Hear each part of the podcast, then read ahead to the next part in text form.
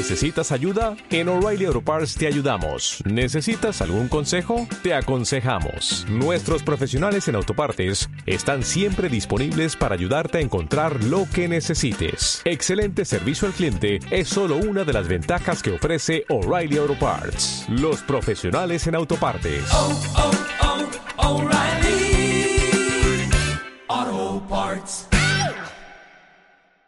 Punto de fuga, episodio número 14.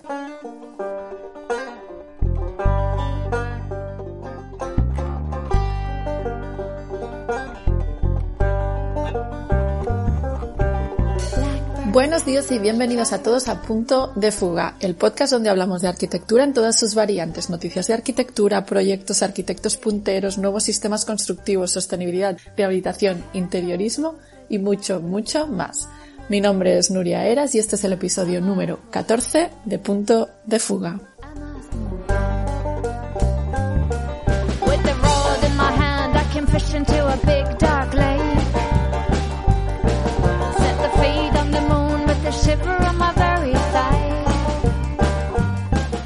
En el episodio de hoy vamos a hablar de Anne Lacaton y Jean-Philippe Basal, galardonados hace apenas unas semanas con el premio Pritzker 2021, que como ya sabéis es el equivalente a los Oscars, los Nobels, algo así de la arquitectura.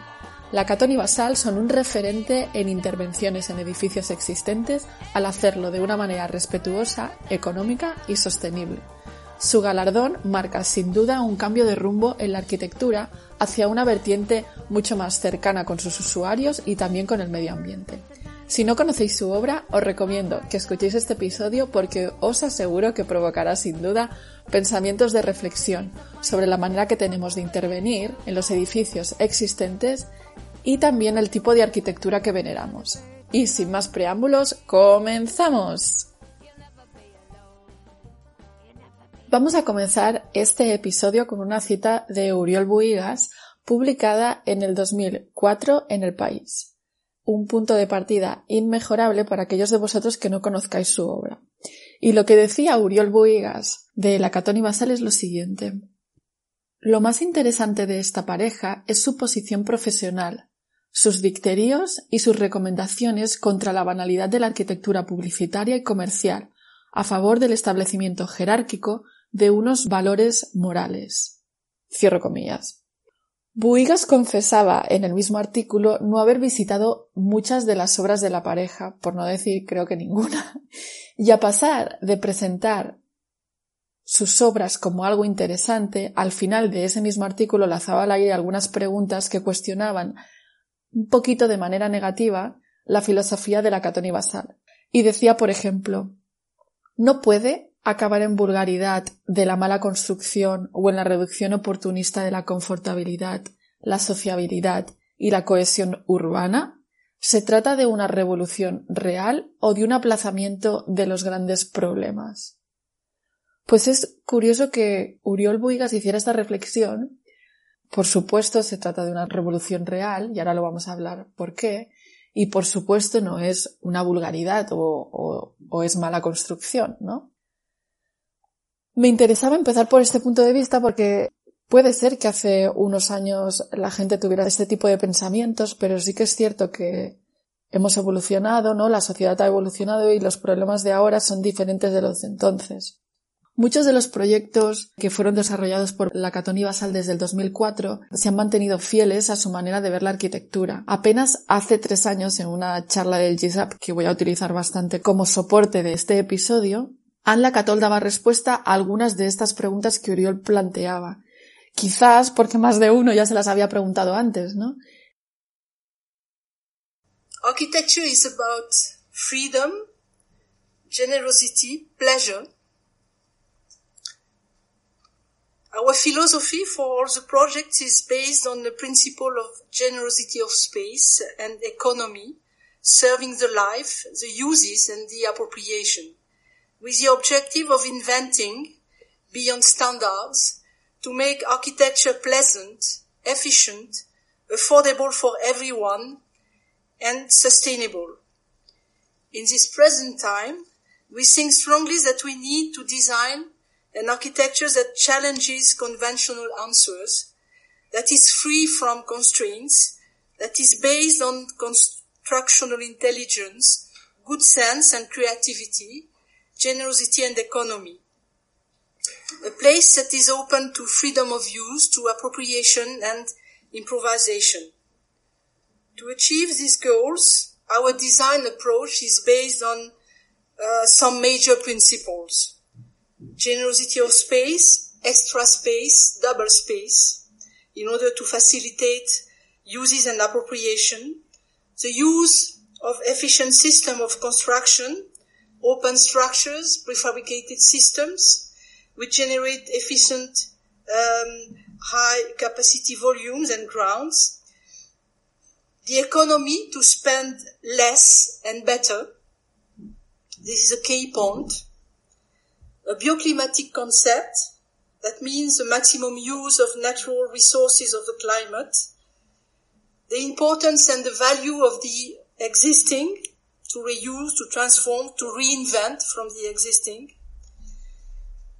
Another principle is uh, never create constraints of use to give place for people and uses.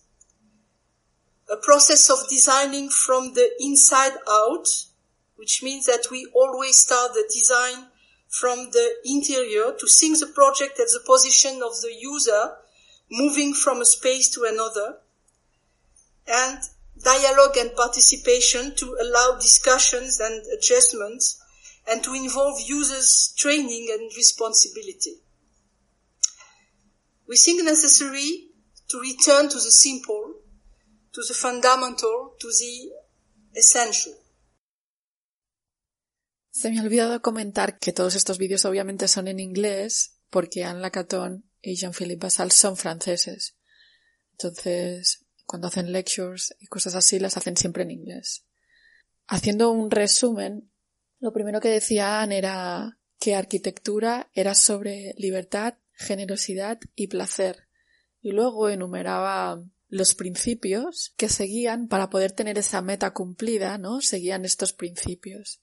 Generosidad y espacio, extra espacio, eficiencia en el sistema constructivo, economía, el lo que se gasta y cómo se gasta, una responsabilidad bioclimática, valorar lo existente, nunca crear restricciones en el uso, hacer el proceso del diseño de dentro hacia afuera y tener un diálogo y una participación que permita ajustes a la hora de hablar con el cliente o con el usuario. Posiblemente este es uno de los episodios en los que todos estos principios los vais a ver reflejados literalmente en todos los proyectos. Lo cual no es algo que debería de sorprendernos, ¿no? Pero sí que es cierto que muchas veces cuando los arquitectos hablan de su obra no, no son tan claros o no hay una manera racional de explicarlos de una manera clara. Pero para entender un poco de dónde vienen ¿no? y a dónde van, vamos a empezar haciendo un resumen por su vida, para entender el contexto en el que crecieron, y luego nos centraremos básicamente en tres de sus proyectos. El Palais de Tokio, que está construido en 2012-2014, el Museo Dunkerque 2013-2015 y por último la renovación de las viviendas en Bordeaux, en Burdeos, realizadas en 2017. Empecemos por el contexto, por la, un poco como la biografía de la Catoni Basal, ¿no? Como ya habréis podido ver, se trata del nombre de una pareja, ¿no? De un, una mujer y un hombre, Anne Lacaton y Jean-Philippe Gassal, ambos franceses. Jean-Philippe nació en Marruecos y estudió en Burdeos y tras graduarse estuvo cinco años trabajando en Nigeria. Es importante este dato porque incluso ellos en, la mayoría de sus exposiciones públicas lo marcan como casi un hito en lo que acabaría siendo su obra. Anne Lacaton, por su parte, nació en el suroeste de Francia, en San Puerto de la Ribera, que está más o menos a camino entre Toulouse y París. Anne estudió en la École de Bordeaux también, que estudiaron juntos, y recibió un máster en la misma universidad de urbanismo. Mientras Basal estaba en Nigeria, Anne, bueno, estuvo allí no trabajando, pero sí que le iba visitando. y fue allí donde construyeron su primer edificio. En esta primera etapa quiero hablar brevemente de cuatro proyectos que impactaron de una manera clara lo que ha acabado siendo su obra, ¿no? El primero de los proyectos es su primera construcción en Nigeria, que fue construida en 1984. Imaginaros un poco los recursos que podía haber en Nigeria en 1984.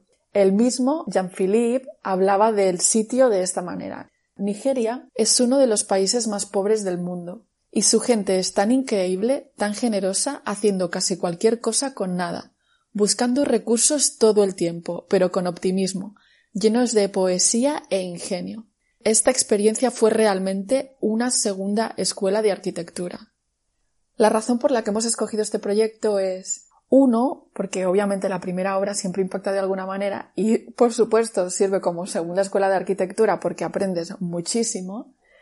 Pero imaginaros esa construcción hecha con los recursos que tenían, que ya es un indicativo de lo que van a acabar haciendo. En ese caso, el edificio se construyó con paja y barro porque era lo que tenían alrededor. Pero imaginaros una tierra planísima eh, color cobrizo y una pequeña cabañita de paja y barro construida con tus manos en medio de la nada casi. Han decía sobre esto que llegaron a Nigeria y se sorprendieron al darse cuenta que no había arquitectura, ¿no? Como concepto de arquitectura en sí mismo.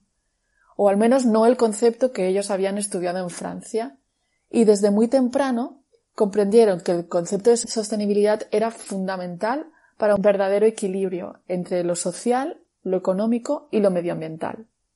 Tras esta primera obra, que lamentablemente no duró más de dos años en pie, no sé si fue por las, capacidades constructivas de la pareja o porque básicamente si no la iban cuidando, ¿no? Tratando cada tres meses, era, estaba llevada como al fracaso, ¿no? Era crónica de una muerte anunciada. Pero tras esta construcción, volvieron a Bordeaux y fundaron su, oficina, llamada la Catoni Basal, en 1987. Tras, tras la fundación de la oficina hicieron otro, otro edificio, otro proyecto que me gustaría también remarcar, que es la casa de los padres de Anne Lacaton, la casa Latapie. También me parece como interesante eh, la manera en la que ellos han crecido como despacho porque puede ser algo habitual a lo de cualquier otro arquitecto, ¿no?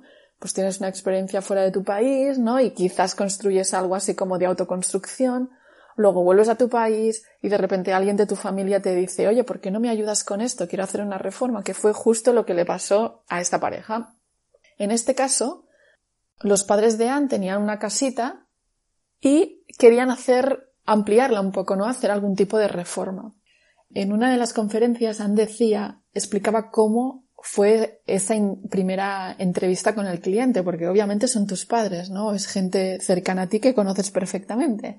Entonces, en lugar de ir y basar toda la conversación en cosas muy básicas, ¿no? Como coste, materiales, ¿no? Y no hablar del proyecto o del concepto, que era más lo que ellos querían, introdujeron una manera diferente de relacionarse con sus padres que, es llevando unos libros. Y a través de esos libros fueron haciéndoles preguntas sobre lo que querían, ¿no?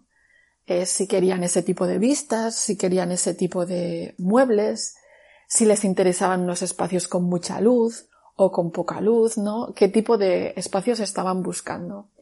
En ese momento, la Catón y Basal, ambos ya tenían un interés por las construcciones de invernaderos. Ellos habían estudiado invernaderos tipo, o sea, de los que tienes plantas dentro, ¿no? Flores o comida que se puede cultivar durante todo el año. Y estaban entusiasmados con esos matices de luz, la manera como entraba la luz en, ese tipo de construcciones, la capacidad de equilibrar el clima, ¿no? Durante todo el año conseguir una temperatura templada o más cercana al estándar que nosotros queremos en el interior de las viviendas. Y ahora vamos a escuchar a Jean-Philippe como hablaba de estos greenhouses, ¿no? De estas casas invernadero. Uh, I remember when we were in Bordeaux, we were going to a little city in southwest, Agen, where there was a sort of festival of uh, during two years of all the materials and the techniques about salads, vegetables, uh, plantation, fruits, etc. And it was fantastic to learn uh, all these technologies there.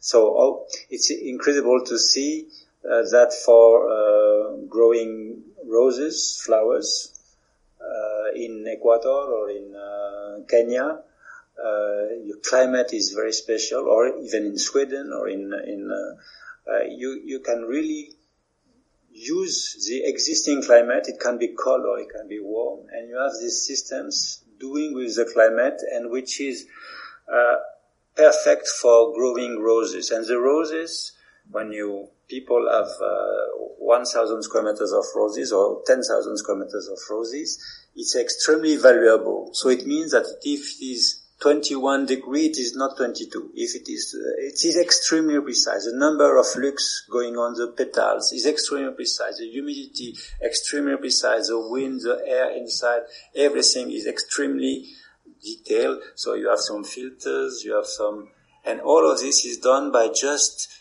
changing a little the climate outside. And so it was fascinating for us to see the high degree of performance of these systems of making climates inside, and in the same time its efficiency, and in the same time its economy. So we were thinking, if we are doing that for the roses, uh, we should also try to do that for people. pues efectivamente, Jean-Philippe tenía razón, ¿no? Si lo estamos haciendo para las rosas, ¿no? Si creamos este clima especial tan preciso para que las rosas puedan crecer, ¿cómo no lo vamos a hacer también para las personas, no? Pues en el caso de, de la casa de los padres de Anne, efectivamente fue la primera vez que utilizaron este tipo de construcción, ¿no? de construcción en invernadero. A través de este tipo, de este sistema constructivo, daban una respuesta muy asequible a las necesidades que tenían los padres de Anne, haciendo más grandes sus espacios comunes interiores, la sala de estar, ¿no? la cocina, comedor, y también añadiendo paneles de policarbonato retráctiles que permitían la entrada de luz en la vivienda. Si continuamos haciendo este repaso rápido por los eh, proyectos que yo creo que impactaron la manera de trabajar que tienen, Vamos a parar levemente por este que es una plaza. Ya sabéis que Anne Lacatón estudió urbanismo, pues les propusieron hacer una intervención en una plaza en un pueblo, la Plaza León o Coq. Este fue un proyecto que les propusieron en 1996 y en lugar de hacer cualquier tipo de intervención, que es lo que hubiera hecho cualquier arquitecto, lo que ellos decidieron es no hacer absolutamente nada. ¿Y por qué? ¿No? Os preguntaré. La cuestión es lo que la Catón y Basal hacían siempre cuando empezaban a diseñar un proyecto era hacer un proceso de redescubrimiento del espacio. Y eso incluía una observación minuciosa de lo que pasaba allí. Entonces ellos fueron a la plaza, preguntaron a la gente que utilizaba la plaza, ¿no? ¿Qué es lo que se necesitaba? Estuvieron ahí un par de días revisando cómo funcionaba todo y al final se dieron cuenta que no tenía sentido intervenir o no intervenir como lo que estaba inicialmente planeado. Y lo único que hicieron fue cambiar la gravilla del parque y tratar algunos árboles para darle al lugar un, como un poquito más de sombra. Me parece un ejemplo básico de la filosofía de Anne Lacaton y Jean-Philippe Basal este tipo de intervención que no es impositiva o no es egocéntrica, ¿no? Se alejan del interés del arquitecto en dejar huella, ¿no? O en dejar su firma ahí puesta y se basan en un cambio positivo que afecte a los usuarios de ese elemento, ¿no? Entonces, si pensamos en todos esos preceptos que decían al principio del episodio, pues este se vuelve a reflejar uno de ellos, ¿no? O sea, no es solo que lo digan, sino que también en sus acciones se demuestra. Para mí, este proyecto es una declaración de intenciones sobre el tipo de arquitectura o el tipo de arquitectos que querían ser y va en la línea de esta ética profesional que llevan imprimiendo en su trabajo desde que fundaron su despacho. El último, para entender todos estos proyectos ¿no? que han ido dejando casi como miguitas en, el suelo y ahora vas siguiendo para entender cómo han llegado a realizar las intervenciones que realizan actualmente, es un proyecto que realizan en Cap Ferret, en la bahía de, de Arcachon, al suroeste de Francia. Y en este caso, ya os dejaré imágenes también, pero imaginaros el, el sitio más paradisiaco, la típica costa mediterránea de la parte española, italiana, francesa, con pinos, con mucha vegetación acantilado y el mar de fondo. Pues esa es literal las vistas que había en ese solar. Entonces, llegaron al espacio, ¿no? Y vieron que había 46 árboles en la parcela y se dieron cuenta de que lo que no podían hacer era quitarlos. Anne Lacaton decía esto. La preexistencia tiene valor si tomas tiempo y esfuerzo en evaluarlo con cuidado. De hecho, es una cuestión de observación, de acercarse al lugar con una mirada fresca, atención y precisión, para entender el valor del sitio y sus deficiencias y para ver cómo cambiar la situación manteniendo los valores que ya tiene. Sin duda, el principal concepto que utilizaron para este proyecto era el de generar la mínima disrupción a la naturaleza. Por eso lo que hicieron fue elevar la vivienda y perforarla con los árboles, de manera que los árboles cruzan la edificación manteniendo o intentando mantener al máximo las mismas vistas que había inicialmente. En este proyecto se resalta de nuevo el respeto por lo construido, sea por el hombre o por la naturaleza, y por eso la edificación está rodeada de árboles, que crecen insertándose en la, en la construcción. Con esta cerramos las cuatro obras que os había dicho que eran fáciles para ver su trayectoria, ¿no? Tras estas vendrían muchas otras y que permitirían ampliar su carrera, ¿no? Y trabajar en diferentes ramas de la arquitectura. Han sido también profesores en universidades internacionales como Zúrich, Berlín, Madrid, Delft, Cambridge y por supuesto en Francia, obviamente. Y también han sido reconocidos con otros galardones diferentes del Pritzker, como por ejemplo el Miss Van der Rohe 2019, Premio Frederick Druot por la arquitectura sostenible, la medalla de oro de la arquitectura de la Academia Francesa, la medalla de oro de la Academia Francesa del 2016. Anne comentaba en la misma lección que os decía del GSAP, que ya sabéis que es la Universidad de Columbia de, de Nueva York, lo importante que es tener posiciones claras y opiniones y responsabilidad cuando te dedicas a la arquitectura.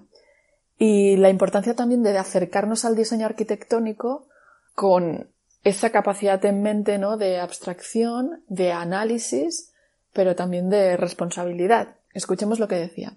For us, it's very important to learn to students that it's very, it's important to have uh, positions, to have their own position, to know uh, why they want to do something, uh, to have position on the, uh, the housing, on the culture, on, and, uh, and, and then to, uh, to, um, to make their, their project and their design with uh, this position in mind. Uh, because we have always in the project to, we want always to, to achieve intentions. So that's very important to have intentions and to, and also to, uh, to be resistant to, uh, to, because the process is long and many times we have to come back and to come back and, uh, sometimes it doesn't work, but, we don't want to give up and we come back and so, but it's it's not very comfortable because uh, we have also ourselves maybe more questions than uh, than certitudes. So um, so we try to also to explain our experience, but to to make them also um, we we try to make them stronger towards. Uh, uh, what we have to do as architect, which is first to uh, we, we need to be strong to be an architect, to, to, to defend our ideas and uh, to go uh, to the end. Me gusta esta última reflexión que decía Anne Lacatón, porque sí que es cierto que en la vida de arquitecto tienes que ser duro y tener las ideas claras y todas esas indecisiones al final se acaban pagando en obra o durante el proceso de, de elección de materiales. Entonces es importante preguntarnos qué es lo que creemos que es lo mejor, ¿no? Cómo se podría hacer mejor, ¿no? Intentar mejorar, pero también tener esa opinión. Puede ser mejor o peor, porque cada uno tiene la suya, ¿no? Pero al menos saber qué es lo que quieres y por qué lo quieres, porque así es la manera de poder luego explicárselo a otra gente. Tras esta pequeña introducción de la vida y algunas de las obras interesantes de la Catón y Basal, vamos a basarnos en tres de sus edificios más emblemáticos. Uno es el Palais de Tokio, que es el que vamos a empezar ahora, luego el Dunkerque Museum y la rehabilitación de unas viviendas en Bordeaux. Empezamos por el primero, que se llama el Palais de Tokio, que es el Palacio de Tokio, que es un edificio que está ubicado en París.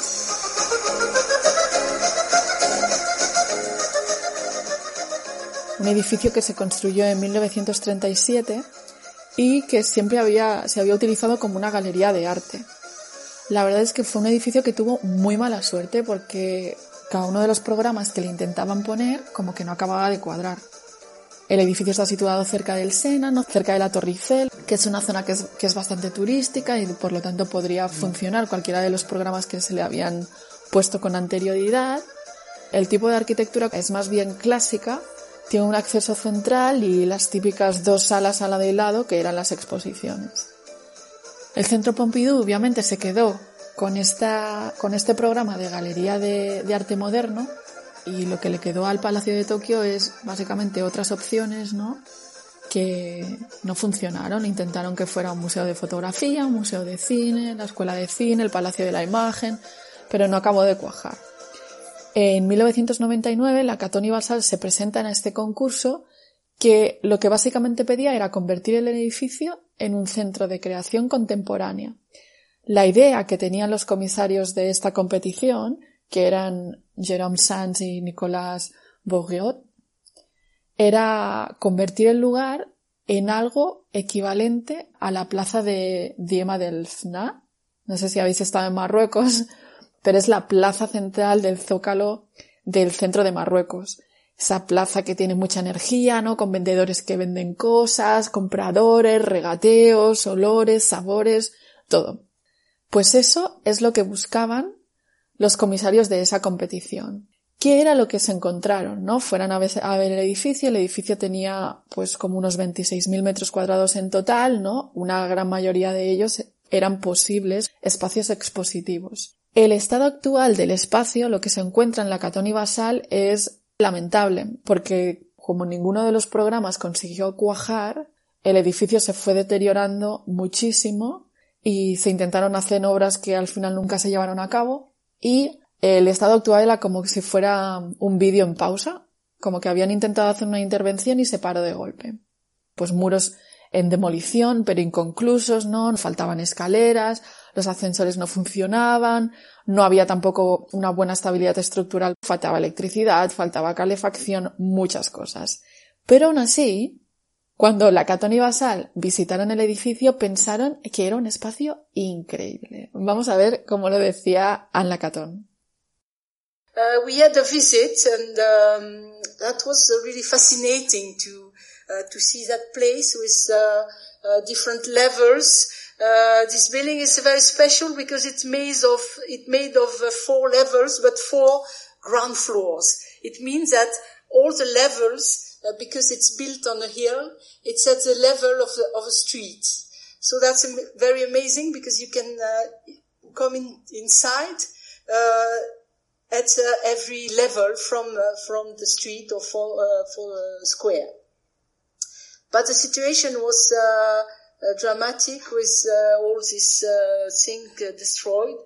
Uh, but we came back with not with a project, but just with a short text of uh, two A4, just to explain what what was first our a feeling about the space, but also our intentions, how uh, to make this project possible. And we say that first, uh, for us, the architecture was already extremely amazing.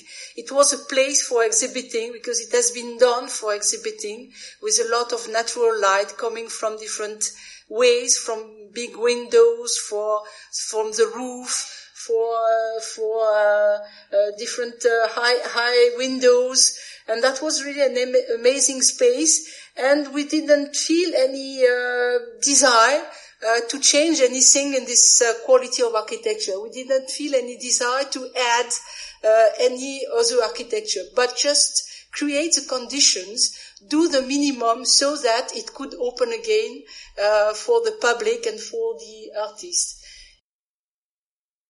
Como, como habéis escuchado, han definido el espacio como amazing. o sea, como algo maravilloso.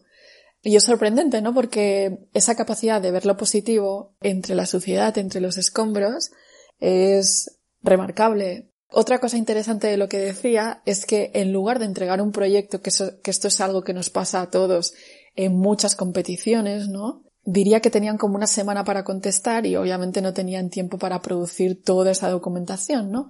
Entonces lo que hicieron fue más o menos como una carta de intenciones, que es lo que decía ella, que en dos a cuatro, en dos folios, escribieron lo que ellos creían que tenía que ser la intervención. Y en el audio ya estaba dando pistas que era básicamente no hacer nada porque el espacio era tan increíble, la luz tenía tanta calidad que era muchísimo mejor dejar el espacio como estaba, no invertir en extra de acabados y utilizar los espacios en crudo, ¿no? Por así decirlo, en bruto. ¿Qué hicieron al final a nivel intervención? Ana hablaba de unos mínimos, ¿no? Primero la, estabilidad estructural, que ahí sí que no podían no hacerlo, y crearon una base resistente para poder poner cualquier tipo de obra de arte, obras más pesadas o menos pesadas, que también era importante por el uso que tenía el edificio. Todas las otras intervenciones que hicieron fue para mejorar las condiciones de seguridad y de confort mínimas y también llegar al menos a los requerimientos de accesibilidad. Luego, obviamente, París en, invierno es una ciudad fría, añadieron calefacción, una calefacción sostenible, refrigeración basada en la circulación del aire y una calefacción basada en niveles industriales de manera que el edificio fuera de alguna manera un poco más eficiente de lo que era en ese momento, ¿no? Añadieron toldos como elementos pasivos. Por último, aumentaron también la porosidad del edificio porque aunque creían que la iluminación era maravillosa, sí que es cierto que había como una falta de, conexión con el exterior, ¿no? Y ya sabéis que la Catón Basal siempre les importa mucho lo de la energía de la gente, ¿no? Cómo el usuario va a los edificios y los vive. Entonces abrieron un poco más la fachada para que esa relación entre interior y exterior fuera muchísimo más evidente. El coste de todo esto fue tan solo 3 millones de euros. Para un edificio de estas dimensiones es una cifra muy, muy austera. La parte positiva es que con este costo bajo la obra duró un año y tras eso ya se pudo abrir. La acogida del público fue muy buena, tan buena que el edificio siguió en uso y después de diez años el gobierno de París les volvió a pedir que hicieran otra intervención. En ese caso, lo que hicieron fue una de las cosas que no habían podido hacer antes por tema costo, que era intervenir en todas las cubiertas que obviamente ya tenían problemas de base y que no habían podido ser intervenidas con anterioridad, incluidas muchas de las zonas que estaban bajo tierra y que pues había humedades y eran muy oscuras, pero también ampliaban, ¿no? Permitían tener muchas más exposiciones utilizables en diferentes contextos, ¿no? Para zonas oscuras estaban las, las zonas bajo tierra y luego para zonas luminosas pues más los niveles superiores. ¿Qué es quizás lo que me parece más remarcable de esta intervención? Lo interesante o lo transgresor en este proyecto es que los museos no se proyectaban así en ese momento. Ahora nos puede parecer lo más normal del mundo tener todas las instalaciones vistas, dejar muros vistos, ¿no? Tanto en residenciales como en bares. En ese momento no, en ese momento los museos, todos ellos eran museos blancos, ¿no? Todos los interiores eran blancos, con la iluminación muy, muy, muy controlada. Ahora os voy a leer una frase que quizás ya la, habéis escuchado porque era uno de los clásicos de la Catoni Basal, ¿no? Que habla precisamente de lo de la transformación. Y dice así, transformar es la oportunidad de hacer más y mejor con lo que ya existe. La demolición es una decisión de facilidad y cortoplacismo. Es una pérdida de muchas cosas, una pérdida de energía, una pérdida de material y una pérdida de historia. Además, tiene un impacto social muy negativo. Para nosotros es un acto de violencia. Pues bueno, no podría estar más de acuerdo porque yo soy una aférrima defensora de la rehabilitación como parte del futuro de nuestra profesión. Y, y Jan Lacaton decía esta frase y me parece interesante la definición, ¿no? Que dice que es un acto de violencia. Hasta hace poco, ¿no? Era una práctica común cuando a veces se presentaban este tipo de proyectos, decidir hacer una limpieza total, ¿no? De hecho, hay muchas ciudades modernas y no tan modernas que lo siguen haciendo. De esa manera, todo lo que decía Anne de lo que se pierde, ¿no? Que cuando retiras un edificio y haces uno nuevo, hay muchas cosas que se pierden. Entonces, es importante hacer esos e-, ejercicios que ellos también remarcaban al principio de evaluar bien qué es lo que nos encontramos, ¿no? Cuáles son las características de los edificios que nos encontramos de una manera tangible y intangible y priorizar las intervenciones que se quieren realizar. Anne Lacaton y Jean-Philippe Basal yo creo que tienen una manera muy pragmática de tomar esas decisiones, ¿no? Poniendo en valor los principios de los que hablaba Ana al principio.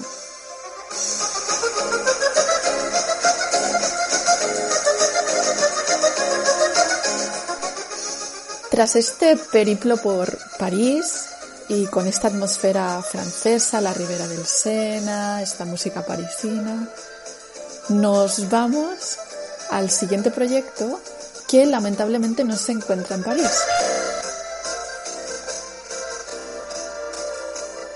En este caso nos vamos al norte de Francia, justo pegadito a la frontera con Bélgica, donde se encuentra la localidad de Dunkirk o Dunkerque. Y allí es donde se encuentra un astillero que fue construido en 1949 llamado Halle AP2 y que FRAC, que es la Fundación Francesa Regional de Arte Contemporáneo, promueve un concurso público para intervenir en el edificio. La Catón y Basal se presentan también a este concurso y escuchemos lo que decía Anne Lacaton de la intuición inmediata que tienen al ver el astillero. So uh, while we were doing the visit for the uh, the competition, we were really fascinated and touched by this amazing space, totally empty, uh, with quality of light and a very strong structure, uh, especially the ground where it was possible to uh, to have on uh, every square meters more than five tons. Uh, that's a very very solid uh, space. And after the visit, we had uh, immediately the intuition that this was a mistake to fill the building with floors, with rooms, with closed rooms, with air conditioning and we decided to uh, not to do uh, to do that. Uh, that was existing, and we decided to keep it empty as an extra space and to build the new building uh, juxtaposed to the existing uh, with exactly the same shape and uh, but built in a contemporary way with um, here a structure that could uh, shelter all the collections and the storage, and uh, a second envelope uh, with an intermediate climate in between, which uh, would allow to minimize the needs in terms of uh, air conditioning or, or, or heating, uh, Uh, because we could provide with uh, intermediate space um, already um, uh, intermediate temperature. So we won the competition on uh, this basis. Uh, we did the project as uh, we planned with this double construction in in the budget of the of the project because of course it would not be fair to propose to do more and to spend more. That's the rule is to do more but to spend at maximum the same. Pues ya habéis escuchado esta intuición que básicamente era casi como la intervención, ¿no? Que querían hacer. Este astillero, imaginaros el típico dibujo de los niños de una casita, pues imaginaros esa imagen, pero mucho más alta. Los astilleros, como ya sabéis, son edificios que se utilizan para diseñar barcos o reparar barcos. Es un edificio que es muy alto. Lo que Anne estaba explicando es que cuando vieron el edificio pensaron que que por qué intervenir en él, ¿no? Que quizás iba a ser demasiado costoso. Y otra vez un poco siguiendo este concepto de no tocar, respetar, permitir que el usuario vaya y ocupe el espacio, deciden hacer un edificio exactamente análogo, simétrico a este edificio como si fuera una, una reproducción del edificio original, pero actualizado, ¿no? La versión punto cero de, de este astillero. Y entonces el edificio existente lo que deciden es dejarlo tal cual como estaba. En la última frase de, de este audio que hemos escuchado de Anne, lo que ella remarcaba era, obviamente el costo era exactamente el mismo que el, concurso eh, pre pretendía.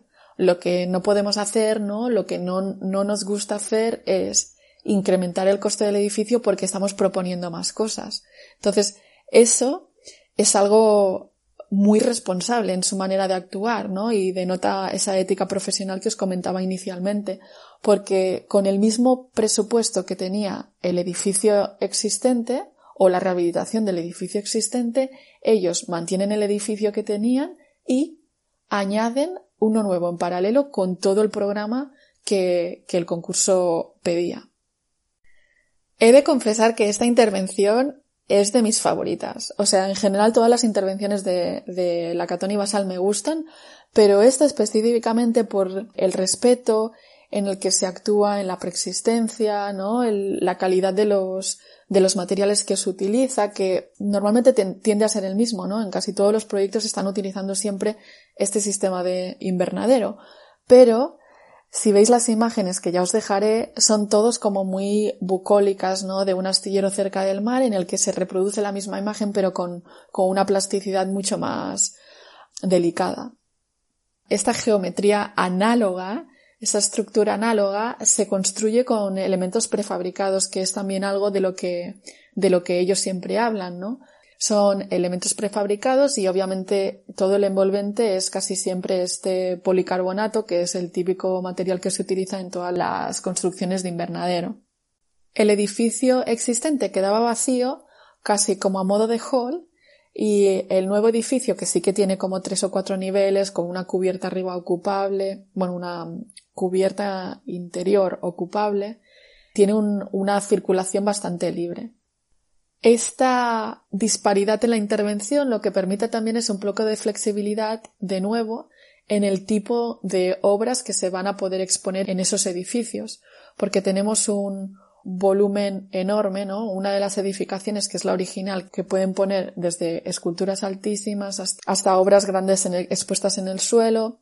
Y luego tenemos un edificio nuevo, con todos los requerimientos técnicos actuales, que puede tener exposiciones temporales de otras alturas. Otro punto positivo de esta intervención es que ambos edificios pueden ser utilizados en paralelo o conjuntamente, lo cual refuerza esta idea de flexibilidad. Vamos a escuchar ahora un audio de Jean-Philippe que habla de esta capacidad que buscan ellos en los edificios de ser flexibles para que el usuario sea el que se lo apropie y lo adapte a su manera. So I think as architect, we, what is, what seems very important for us, it depends on the programs and sometimes uh, what is the step that we have not to do? What is the, the, at what moment should we leave the, the project because precisely the next step will be done better by the user or by the artist than by us. So it is this point that I, I think is really uh, interesting to, to consider. Sometimes you can go further and some, for example, for artists or for students of architecture or for inhabitants, uh, we are very happy to see that uh, in the school of Nantes, in this new building, uh, there were uh, before three associations of students in the old school, and this, this new school we have actually 17 associations of students. Don't know what they are doing, but they are uh, sometimes culture, sometimes uh, theater, sometimes uh, Fashion Week, recycling, etc. But we have 17 associations of students, so it means that the space at one moment has a sort of uh, capacity to, to, to, to, to push some possibilities. Me parece muy atractiva esta idea de dejar los espacios inacabados, ¿no? Casi como si fuera un lienzo que en blanco para que el usuario que venga se lo apropie. Y obviamente en, en, este tipo de programas, ¿no? Que son galerías es muchísimo más fácil hacerlo, ¿no? Cuando hay, cuando es otro tipo de edificios con un programa un poquito más establecido, pues se vuelve más complicado. Pasemos al siguiente edificio que precisamente no es cultural, no es un museo, sino viviendas, que ya es el último de este paquete de tres de los más memorables de la obra de la Catoni Basal. En este caso, el edificio se encuentra en la ciudad de Burdeos, que como ya sabéis es el sitio donde estudiaron ambos y donde fundaron inicialmente su despacho antes de trasladarlo a París. Más concretamente, está localizado en una zona que la llaman la Cité du Grand Parc, la ciudad del Gran Parque. Tras la Segunda Guerra Mundial había una gran demanda de viviendas, entonces en los años 60 se creó este barrio para intentar dar cabida a toda la necesidad de viviendas que había en la zona. Ese barrio fue un plan urbanístico que contaba con un total de 4.000 viviendas. Pero claro, normalmente eran viviendas de carácter social para gente con bajos recursos. Y en la actualidad, después de más de 50 años de vida, todas las viviendas contaban con malas condiciones de habitabilidad, ¿no? Con instalaciones obsoletas. A raíz de eso, el ayuntamiento de Burdeos lo que pidió en una competición pública era hacer una intervención para recuperar todas estas condiciones de inhabitabilidad. Y en concreto de todos los bloques que había, que había muchísimos, solo la intervención solo se desarrollaba en tres bloques, el G, el H y el I, que tenían entre 10 y 15 niveles, con un total de 530 viviendas. La Catón y se presentaron obviamente a este concurso y lo que propusieron fue algo que ya habían probado con anterioridad en París, en una zona de París que también tenía vivienda social. En ese caso era un edificio de 17 niveles con 96 viviendas. Y esencialmente lo que hicieron, también de los años 60, o sea, más o menos las mismas características que estos. En ese caso lo que hicieron fue retirar la fachada original, extender la huella del edificio a, a través de una piel bioclimática y modernizar los servicios como ascensores y fontanería. Ese fue más o menos como el proyecto probeta, ¿no? La prueba que hicieron para ver si funcionaba o no funcionaba. Y al darse cuenta que sí, en este caso para Burdeos, lo que proponía era exactamente lo mismo. La Catón y Basal estaban bastante concienciados con el tema sostenible y por eso utilizaban este tipo de, de construcciones siempre y siempre pensaban en cómo estandarizar los procesos, cómo utilizar procesos que permitieran hacer de una manera más rápida y económica todas estas intervenciones. Escuchemos a Jean-Philippe lo que dice sobre esto. What we really interested in, in developing frames. So it means columns, beams, floors. So uh, the idea of precision, but also the idea of standardization, of efficiency, of uh, robustness, uh, seems for us uh, extremely important. So the, the, the structure uh, is the first point, is, uh, is building the ground on which we want to be, to have a maximum of facility after. So uh, we, we want it to be very efficient. So in each situation, we try to see what is the best material for that what is the best, the best standardized system for that. So it depends of the dimension of the project. For the School of Architecture of Nantes, that was a big project of 30. The concrete was better, uh, but inside the concrete there was a steel construction that was inside. En el caso específico de Bordeaux, así como estaba diciendo Jean-Philippe que se utilizaban diferentes tipos de sistema en base al proyecto en el que se iba a intervenir, en este caso, había un edificio existente con una estructura existente que ya funcionaba de por sí. Entonces lo que se decidió fue hacer una ampliación añadiendo unos módulos prefabricados que en ese caso era lo más eficiente para el edificio. Este es uno de los ejemplos que siempre pone la pareja de cómo la intervención comienza desde dentro. Ellos entendieron que esto era una vivienda social con gente que estaba viviendo allí. Entonces lo que no querían en ningún caso era mover a esta gente fuera de su vivienda y tener que hacer, pues durante un periodo muy largo de tiempo, obras. Entonces toda la intervención se realizó con la gente viviendo dentro de sus propios pisos, lo cual es algo honestamente eh, complicado porque normalmente no se hace de esta manera. ¿En qué consistió la intervención? Hemos dicho que no tocaron la estructura y que lo que añadieron fueron como unos frames, ¿no? Unos marcos que iban adosados a la fachada. Lo que hacían con eso era mejorar el comportamiento térmico del edificio y ampliar la iluminación y las vistas de cada una de las viviendas de una manera económica y si lo ves incluso desde fuera, a nivel visual, es estéticamente como mucho más actual. Digamos que abandona esa idea de la típica vivienda social para actualizarse, ¿no? Y, y tener una imagen más moderna.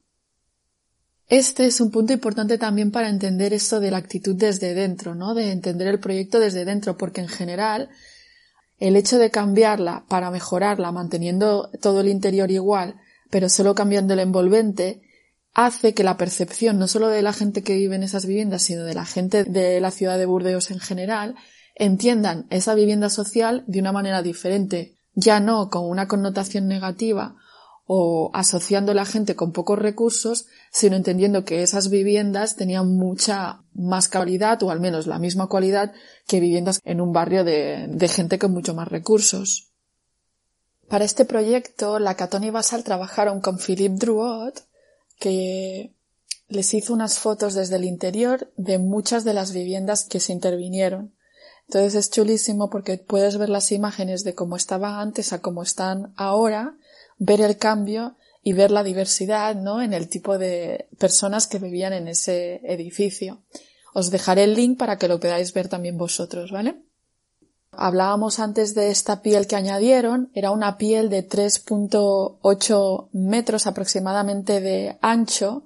Entonces imaginaros en cualquiera de vuestras viviendas que justo donde tienes la fachada, que en ese momento no había ningún tipo de balcón, se abren esas ventanas para hacer las balconeras correderas y añades una piel que te hace 3.8 metros de ancho. O sea, eso podría ser perfectamente una habitación, ¿no? Pues te, están añadiendo en toda la longitud de la vivienda ese ancho a tu vivienda.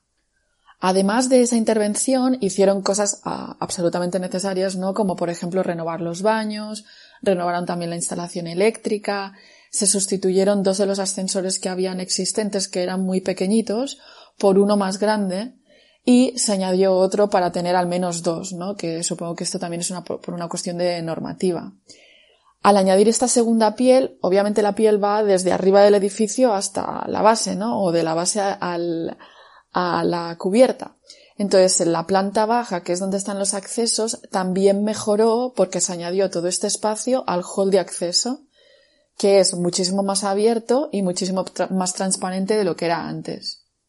Esta piel, como os decía, utiliza la misma, el mismo sistema invernadero que utilizan en casi todos sus edificios. La única diferencia es que tienen como dos dobles pieles, ¿no? Es un módulo que se añade de 3,8 y en esos 3,8 hay una parte que es balconera, o sea, es literalmente exterior, y luego tienen la parte mm, como si fuera como de clima controlado que está en medio, entre el edificio existente y esa balconera. Os voy a leer una frase de Jean-Philippe Basal y dice así. Nuestro trabajo radica en resolver limitaciones y problemas y encontrar espacios que puedan crear usos, emociones y sentimientos.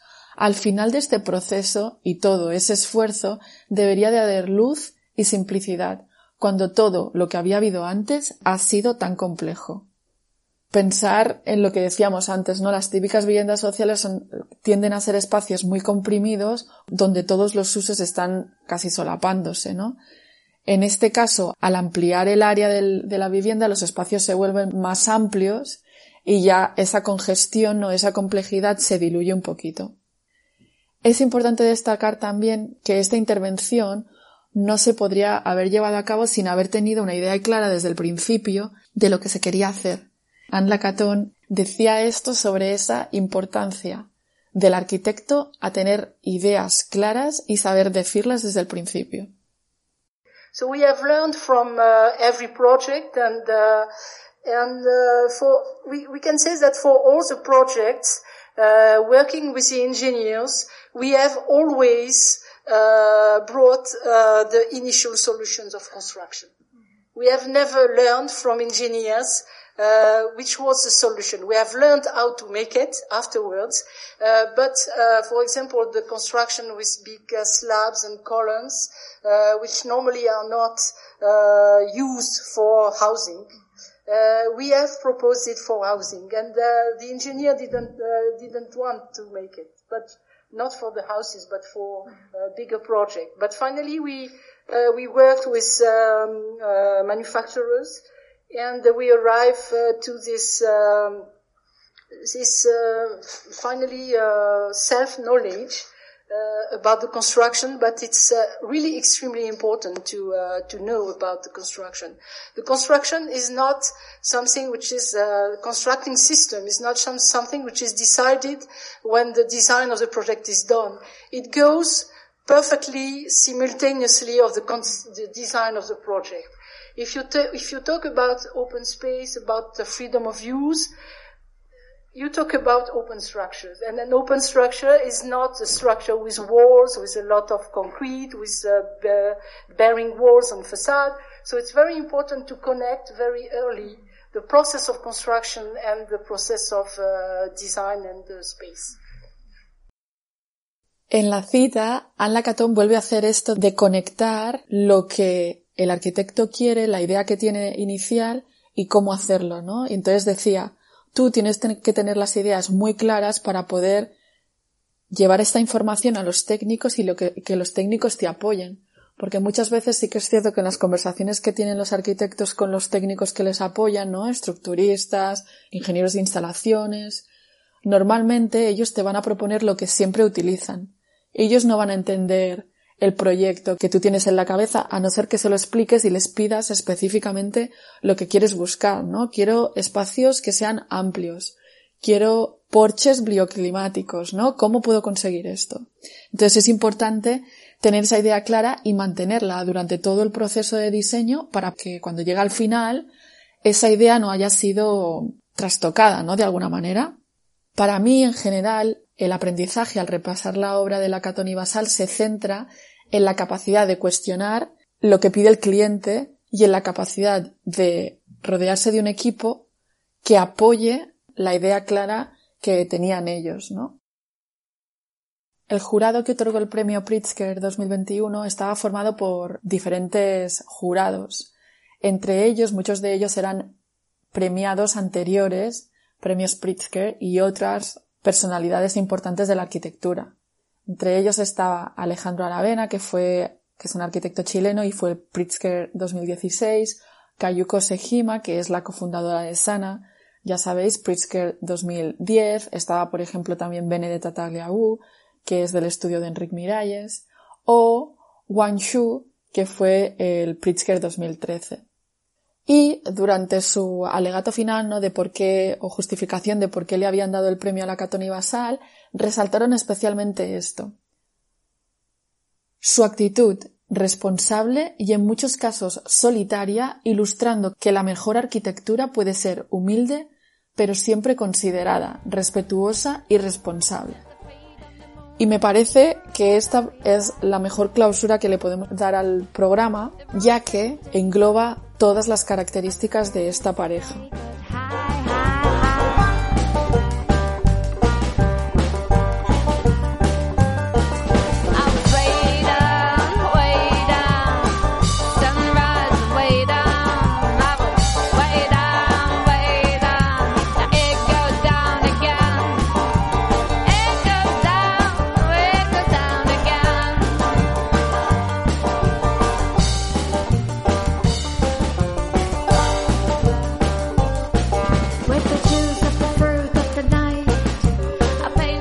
Hasta aquí el episodio de hoy, espero que os haya gustado y gracias por estar al otro lado porque sin vosotros esto no sería posible.